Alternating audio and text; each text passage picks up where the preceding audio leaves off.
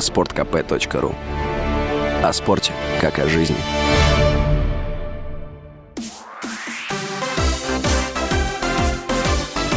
Новости спорта. Футболисты московского «Спартака» разгромили столичное «Динамо» со счетом 4-1 в домашнем матче третьего тура группового этапа Кубка России. В составе победителей голы забили Александр Соболев, Сержан Бабич и Антон Зиньковский. У проигравших отличился Мумин Гмалё.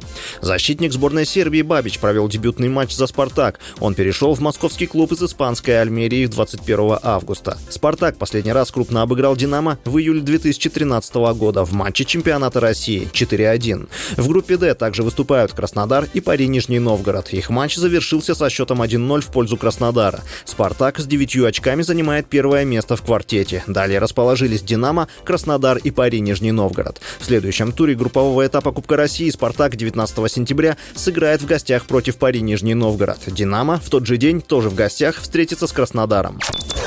Российский теннисист Даниил Медведев вышел во второй круг US Open последнего в сезоне турнира «Большого шлема». В первом матче 27-летний россиянин, посеянный на турнире под третьим номером, победил венгра Атилу Балажа со счетом 6-1, 6-1, 6-0. Следующим соперником Медведева станет победитель пары австралийцев Макса Перселла и Кристофера О'Коннелла. Медведев является третьей ракеткой мира. На его счету 20 титулов ATP в карьере. Россиянин в нынешнем сезоне выиграл титулы в Роттердаме, Дохе, Дубае, а на мастерсах в Майами и Риме. US Open Медведев выигрывал в 2021 году. В текущем году призовой фонд турнира составляет рекордные 65 миллионов долларов.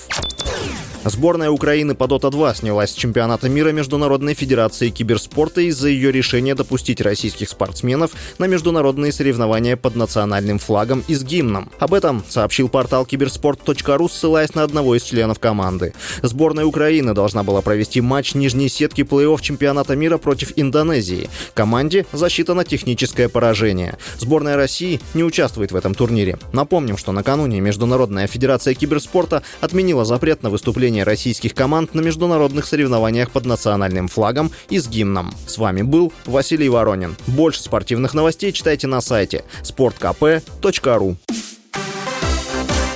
Новости спорта.